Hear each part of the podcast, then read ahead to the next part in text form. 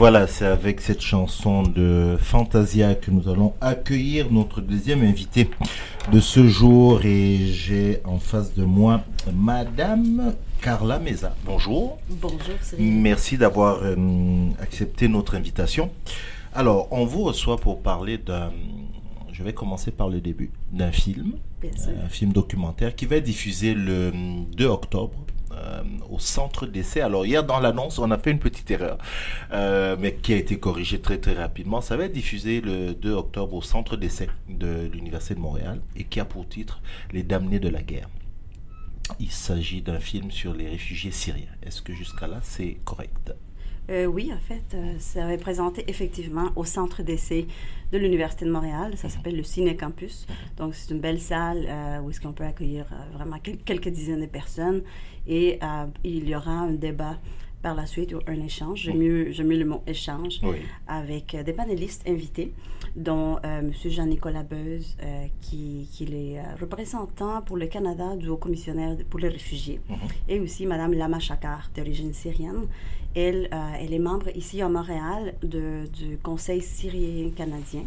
Donc, ces deux personnes-là vont, vont être là avec nous pour échanger sur le sujet des réfugiés syriens euh, au Liban. Au Liban. oui, la particularité, c'est vraiment au Liban que j'ai déroulé ce film, ce documentaire. Et le film euh, s'appelle Déraciné par la guerre. Mhm. On va euh, revenir là-dessus. Je voudrais avant qu'on arrive à ce, cette casquette de réalisatrice, j'ai constaté qu'il y avait autre chose avant. Je n'ai pas dit vous êtes journaliste, mais avant d'être journaliste, j'ai en face de moi une quelqu'un qui a été entrepreneur, chef d'entreprise. Comment on fait? Comment on est parti de d'entreprise? Ou d'ailleurs, vous avez même obtenu des prix au Québec pour devenir une journaliste. Oui, tout à fait. En fait, euh, c'est ça. Vous avez, vous avez bien raison. Il y a du passé dans ma vie. oui, comme, comme tout le monde. Avant d'être journaliste. Mhm. En fait, d'ailleurs, je commence par les débuts, ou moi aussi. C'est avant tout ça, j'étais aussi conseillère financière. En oui. fait, ça, c'est ma mhm. carrière. Moi, j'ai un baccalauréat en administration des affaires.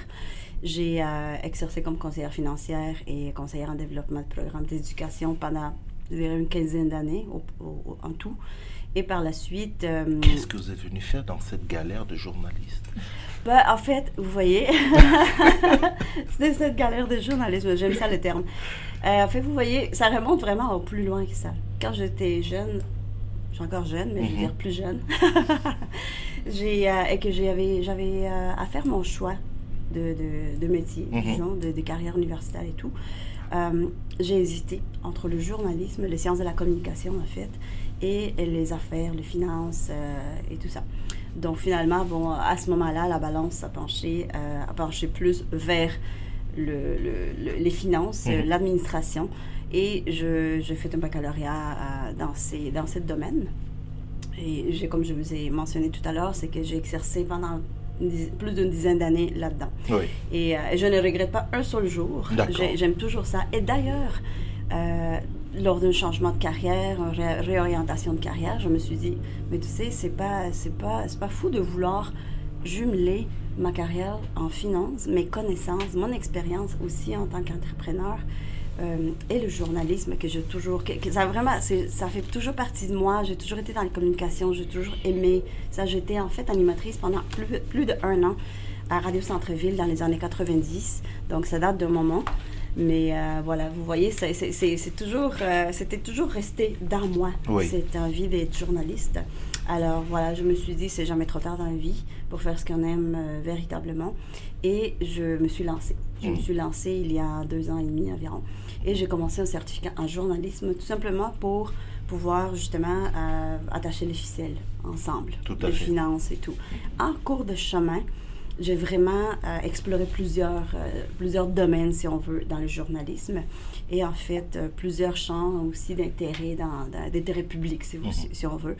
Et en fait, c'est vraiment, au lieu de finances, qu'est-ce que j'avais prévu au début des, de mon intention d'être journaliste, j'ai vraiment accroché sur les enjeux sociaux, les enjeux humanitaires qui me tiennent à cœur personnellement.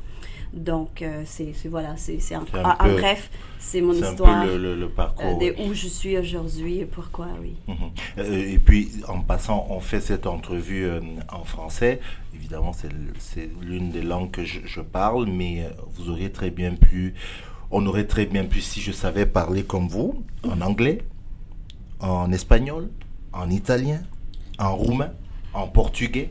Vous parlez, vous êtes polyglotte, vous parlez toutes ces langues-là. C'est vrai que j'aime les langues. Oui. Tout à fait. Et c'est une des raisons aussi que je me suis dit, je pense que j'ai une petite chance en journalisme si je peux bah communiquer de telle façon avec les gens. Mhm. Euh, le portugais et le, romain, euh, je, précise, c'est vraiment des langues que je parle. Je ne pourrais pas peut-être euh, faire des affaires dans ces langues-là, mais si je suis dans, dans des pays euh, qui parlent ces, euh, ces deux langues-là. Je communique sans, problème. Sans problème, mhm. vraiment. vraiment. J'ai la chance euh, d'avoir une très bonne mémoire. Mhm. Et puis, je pense que ça aide un petit peu pour pouvoir parler plusieurs langues. Et j'adore les langues. J'ai enseigné dans, dans, comme un deuxième métier, vraiment part-time, comme on dit, à temps partiel. j'ai enseigné pendant plus de dix ans. J'ai enseigné l'espagnol, qui est ma langue maternelle, en mhm. fait.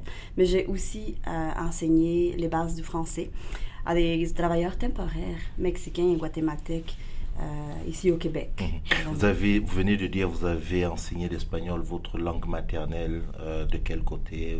Vous êtes euh, ici, au Québec. je suis originaire du Mexique. Du Mexique, oui, d'accord. je ne l'ai pas mentionné. Je suis originaire mhm. du Mexique, donc je parle espagnol, évidemment. Mhm. Et voilà, c'est, j'ai, enseigné l'espagnol pendant plusieurs, plusieurs années en même temps que j'étais conseillère financière. Et ça, c'était vraiment une, une passion. C'était vraiment un, un emploi que j'avais par passion. C'était pour moi, c'était un loisir, c'était pas un emploi. Oui. Alors, je veux qu'on revienne à, ce film-là que vous avez euh, réalisé, donc l'intérêt que vous avez pour les, les, réfugiés, notamment les réfugiés syriens. En, passant ce matin, on a appris que euh, le consul honoraire, ou voilà, c'est ça, honoraire de, de, la Syrie, avait été révoqué.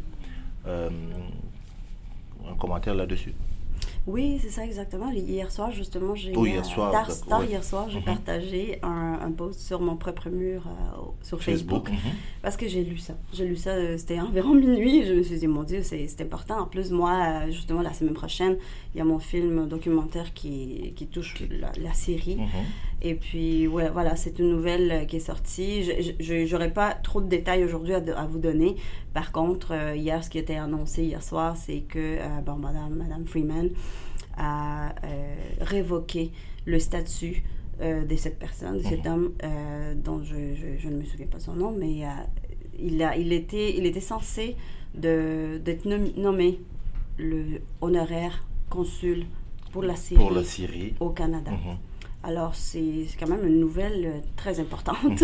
oui, parce qu'apparemment, il serait très proche de, monsieur le président Assad. Exactement, c'est la raison, en fait, parce qu'on a trouvé euh, justement, il y avait des liens euh, d'amitié.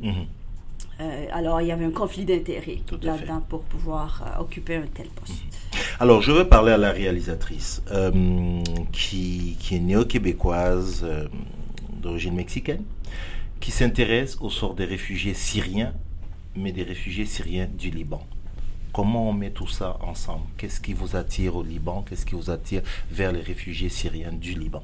Oui, en fait, euh, je m'intéresse à l'humain. Je m'intéresse aux réfugiés aussi, à toutes les gens déplacés, parce que c'est une question vraiment... Il, y a toujours eu des crises humanitaires, il y a toujours eu de la migration depuis le début des, des, temps. Hein. C'est vraiment... Sauf que vraiment, dans les dernières années, probablement à cause de la technologie, les réseaux sociaux, l'Internet et tout, les nouvelles se répandent beaucoup plus vite, euh, de façon beaucoup plus vaste aussi.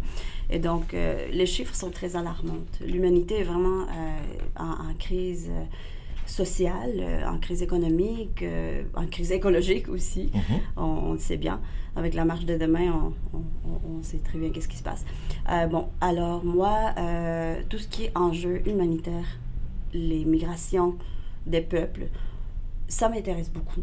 Les enjeux de comment les humains se traitent les uns les autres. Vraiment, ça, c'est, ça, c'est la façon pour moi de voir les choses. C'est que je veux parler, je veux montrer aux gens comment ça se passe ailleurs, cette migration, cette intégration des gens qui ont été forcés à être déplacés des, de leur bercail, dans le fond.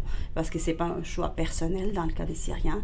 Il y a l'immigration volontaire, si on veut l'appeler économique, c'est un peu mon cas. C'est vraiment euh, l'immigration. Je, je, changeais de pays. J'avais pas aucune raison en particulier autre que le vouloir explorer une nouvelle culture, des nouvelles langues, euh, de vivre parmi des gens euh, dans une culture vraiment différente. Mm-hmm.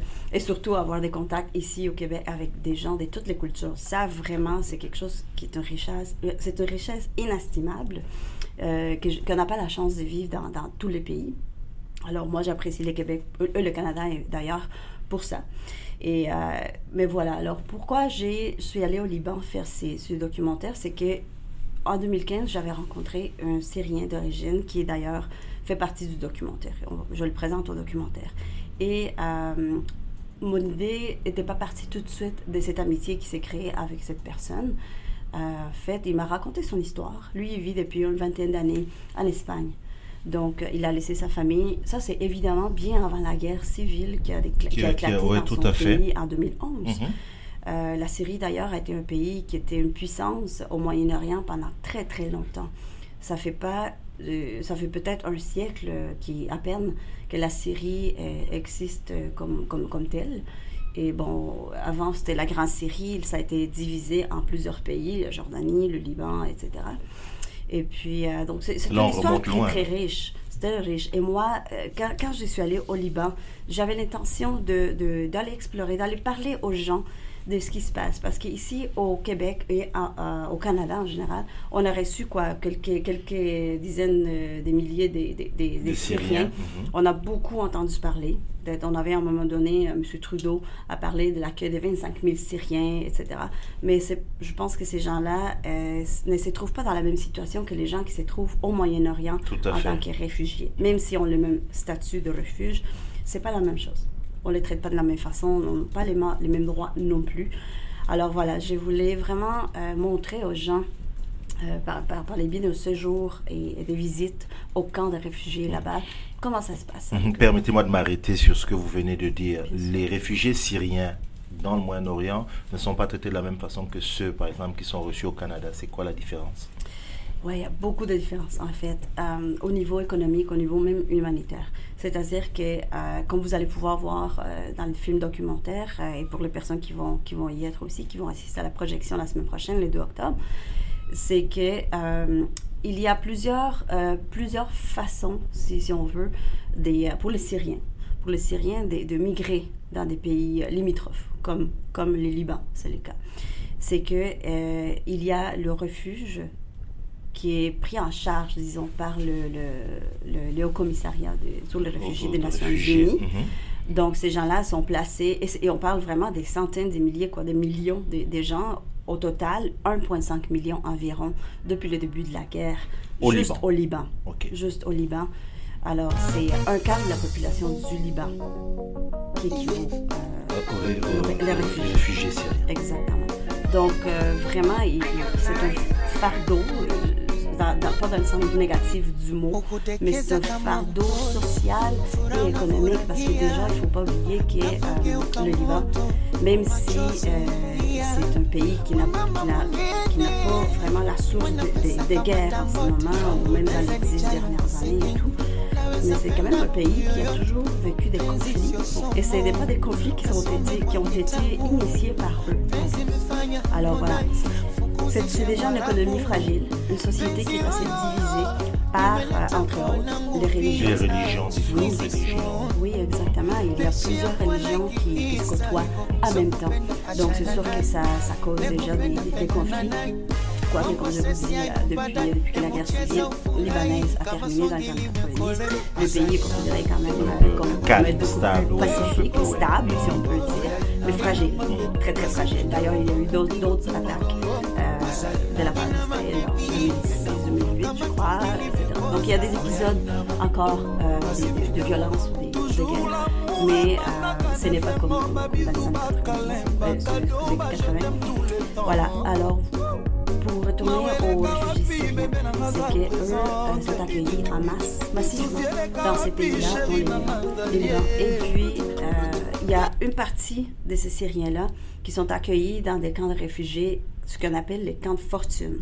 Donc, c'est des camps temporaires. Mhm. Des camps temporaires, mais quand on entend le mot temporaire, c'est vraiment, c'est très subjectif, ce terme-là. Parce que qu'est-ce que c'est temporaire? Est-ce que c'est un mois? Est-ce que c'est cinq ans? Est-ce que c'est dix ans? Parce que pour eux, c'est devenu déjà... C'est devenu permanent. Presque une dizaine d'années. Oui. Pour quelques-uns, de, pour, pour, ceux qui sont partis tout de suite après, après le début de la guerre. Mhm. Il y a plusieurs qui sont arrivés depuis 5 ans, depuis 4 ans. C'est pas tout le monde qui est parti en même mhm. temps. Alors voilà. Et euh, bon, il y a les, les, camps temporaires que je suis allée voir au Liban et les conditions sont très déplorables. Les conditions de vie sont très déplorables. Les conditions sociales, les conditions économiques. Euh, c'est des terres qui sont louées par les Nations Unies dans ces territoires-là, au Liban, euh, expressément dans, dans, ce cas. Et puis, euh, il, y a, il, y il, y en a plusieurs sur le territoire. Je me suis rendue vraiment presque à la frontière de la Syrie pour visiter l'un de ces camps-là. Et bon, j'ai pu filmer des images de, la situation des gens. Vraiment, vous, pouvez voir vraiment comment les gens ont bâti des maisons avec des déchets commerciaux. Euh, j'étais allée dans, une, dans un temps où il faisait chaud, c'était l'été. Alors, extrêmement chaud, c'était problématique parce qu'il n'y a pas d'eau courant. Donc, je voyais les gens vraiment qui, qui, étaient tous là à, remplir des, des galons de, de, plastique, des bouteilles de plastique pour emmener chez eux, dans leur tente. Alors, ils habitent dans des tentes. Et euh, il y a une situation aussi très, très difficile qui, qui, se pose au niveau des enfants des enfants ou de, la jeunesse syrienne qui est réfugiée dans ces pays-là. Je ne parle pas beaucoup dans mon documentaire parce qu'il faudrait faire quasiment un documentaire des 10 heures pour pouvoir parler mhm. de, tout, ce qui est, important. Mais euh, c'est une génération qui, qui, est en souffrance. C'est une génération qui, normalement, il n'y a pas assez d'écoles dans les camps de réfugiés et non plus la qualité d'école euh, qui, qui, qui, mériterait. Alors, c'est cette génération, si on veut l'appeler, après-guerre ou durant la guerre, qu'est-ce qu'ils vont faire quand ils vont retourner chez eux puis qu'ils vont être adolescents? S'ils n'ont jamais été à l'école, s'ils n'ont jamais appris des choses. Alors voilà, c'est beaucoup d'enjeux qu'on vit dans les camps, temporaires. Mais il y a aussi les réfugiés qui sont accueillis de, dans, la ville, c'est-à-dire euh, à Beyrouth par exemple, à la capitale et dans d'autres villes aussi comme Sahlé, qui est la deuxième ville la plus importante au, euh, au Liban, qui a environ 250 000 habitants. Donc, euh, ces réfugiés-là, ils ont des permis de séjour. Ce n'est pas tout le monde qui est pris en charge par, par les UN, par les Nations Unies. Alors, ces, ces Syriens-là, on les appelle des réfugiés, mais en réalité, c'est des, des, personnes qui, qui en exil, qui ont des permis de séjour. Mais le permis de séjour ne, permet, ne permet pas à tous les Syriens de travailler. Alors voilà l'enjeu principal aussi pour les gens qui sont là temporairement, mhm. qui deviennent plusieurs années au, au, lieu de ça et qu'il faut qu'ils survivent. Il faut qu'ils survivent. Ils n'ont pas assez d'argent, euh, même si les, Nations Unies euh, leur procurent euh, de l'aide humanitaire, même économique et tout. Mais évidemment, c'est pas suffisant pour, pour en faire une vie. Alors, le travail au noir, c'est quelque chose qui est très répandu au Liban. surtout évidemment par, par, par, les, par ces personnes-là, par les Syriens. Et ils ne peuvent pas accéder évidemment à tous les métiers on rencontre des gens dans la rue. J'en ai fait, j'en ai fait des rencontres. J'ai rencontré des gens professionnels euh, syriens, des dentistes, des avocats, des anciens professeurs, même des scientifiques, euh, qui sont là depuis plusieurs années et leur vie est complètement en suspens. Ils ne peuvent rien planifier. Ils ça fait juste de passer. Eux parlent de leur vie comme quelque chose qui n'existe plus et qui n'existera plus jamais. Mhm. C'est très, très triste d'entendre parler de ça parce que c'était un exil forcé, soudain aussi, soudain pour, pour plusieurs. Plusieurs ont résisté assez longtemps jusqu'à temps que leur, leur village ou leur ville ou juste à côté soit bombardé et qu'ils disent Là, ils n'avaient plus le choix, il, fallait qu'ils partent. Fuir. tout à fait. Alors, j'en ai, j'en ai vécu avec une famille. J'ai vécu avec une famille pendant une semaine là-bas. Euh, dans, dans, la ville de Shehem, qui est dans la vallée de Beka, mhm. en Syrie. C'est euh, en fait euh, proche de, de, la frontière avec la Syrie. Et puis voilà, j'ai beaucoup vraiment. J'ai vu, même si je ne parle pas l'arabe, c'est la langue qui me manque. Qui vous manque dans, dans votre panoplie de langue, oui. j'ai vécu avec eux et bon, j'ai communiqué quand même, mais, mais ce qui était intéressant, c'est vraiment de communiquer sans les mots avec la famille, mhm. avec juste une personne avec qui je pouvais communiquer au niveau d'une langue commune. Mais avec le reste de la famille, c'était plus au niveau de l'observation. Comment ça s'est passé, euh, qu'est-ce qu'ils qu'est-ce qu'ils vivaient. Alors, c'est plus facile de, de vraiment de saisir les émotions de ces gens-là et même de savoir de quoi ils parlent en ne comprenant pas le mot. Mhm. Je ne vous ai pas posé la question, vous l'avez fait quand ce film-là? Vous étiez là-bas en quelle année? Oui, en fait, c'était à l'été 2018. 2018, ok, donc, il n'y a, pas longtemps. Oui. Euh, je, vous écoutais attentivement et je, disais de la perspective euh, québécoise, de la perspective canadienne, on a ici les réfugiés syriens, vous l'avez dit au début quand on a commencé à discuter, on les a accueillis un peu en héros, avec euh, ça, faisait un peu, euh, je, m'excuse de, l'image, mais ça faisait un peu euh, cliché, image d'épinal. C'était venez, vous êtes des héros avec une intégration facile. Et là, vous, vous nous ramenez ce documentaire sur des Syriens au Liban qui sont complètement à, l'opposé, quoi. Une vie misérable, stigmatisée.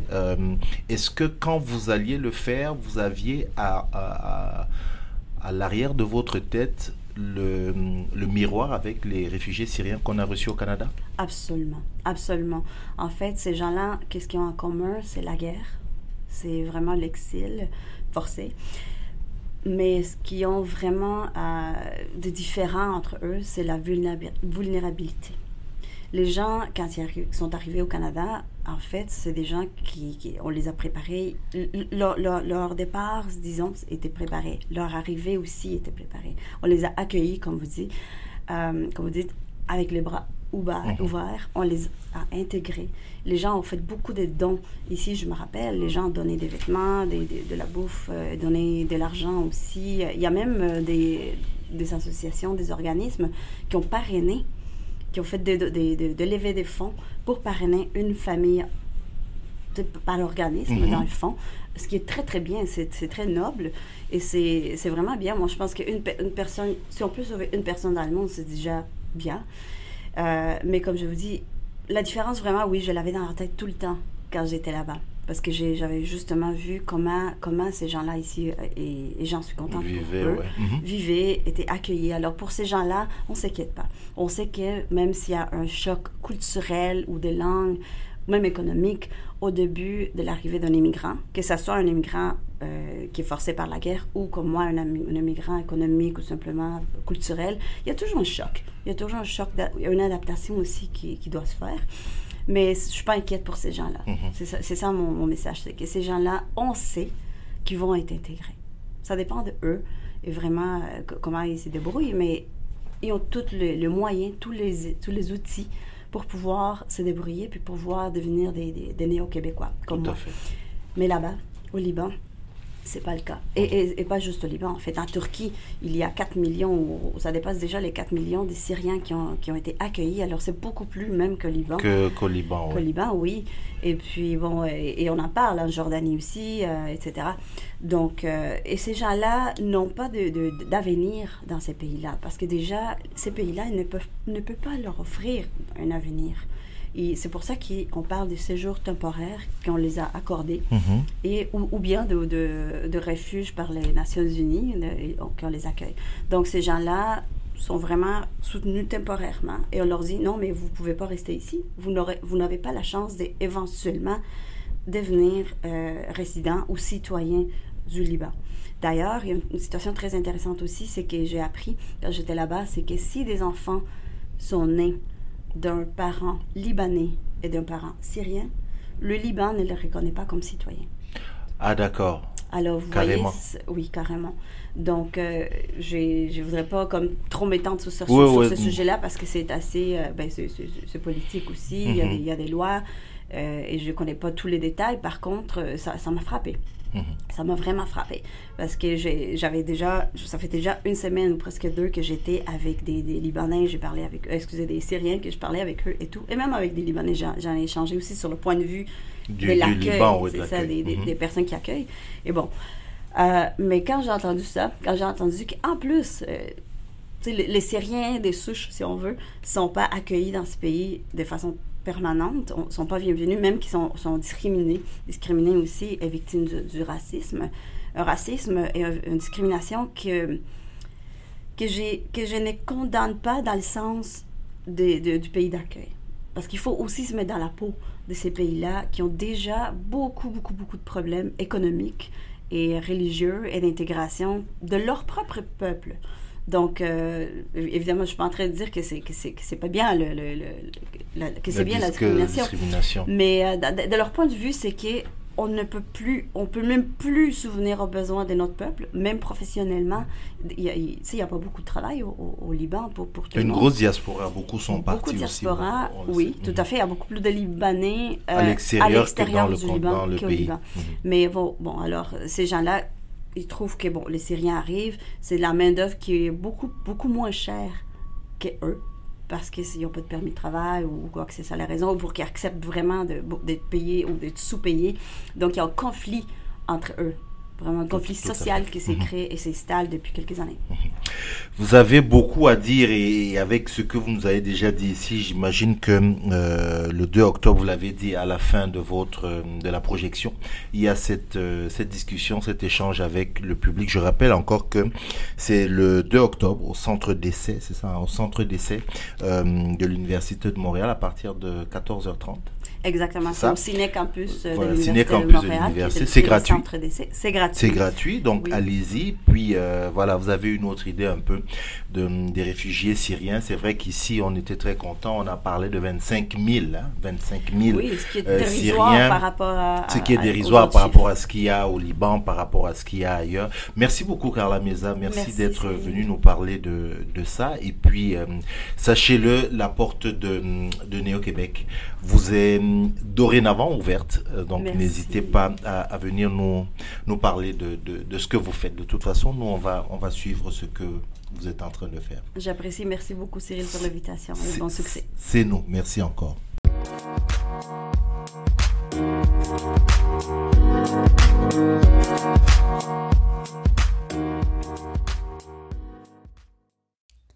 Merci d'avoir écouté Néo-Québec. Vous pouvez retrouver toutes les vidéos des chroniques sur notre page Facebook où nous diffusons nos chroniques live tous les jeudis matins. N'hésitez pas à vous abonner également au podcast sur la plateforme que vous préférez, à recommander, partager et nous laisser vos commentaires. Cela aide toujours. Un lien est disponible dans les notes des épisodes pour nous laisser des messages audio que nous pourrons écouter et pourquoi pas partager dans un prochain épisode. Et pour conclure, on vous laisse avec une citation de Haute Lord. Lorsque nous parlons, nous craignons que nos mots ne seront pas entendus ou accueillis, mais quand nous sommes silencieux, nous craignons toujours. Il est donc préférable de prendre la parole.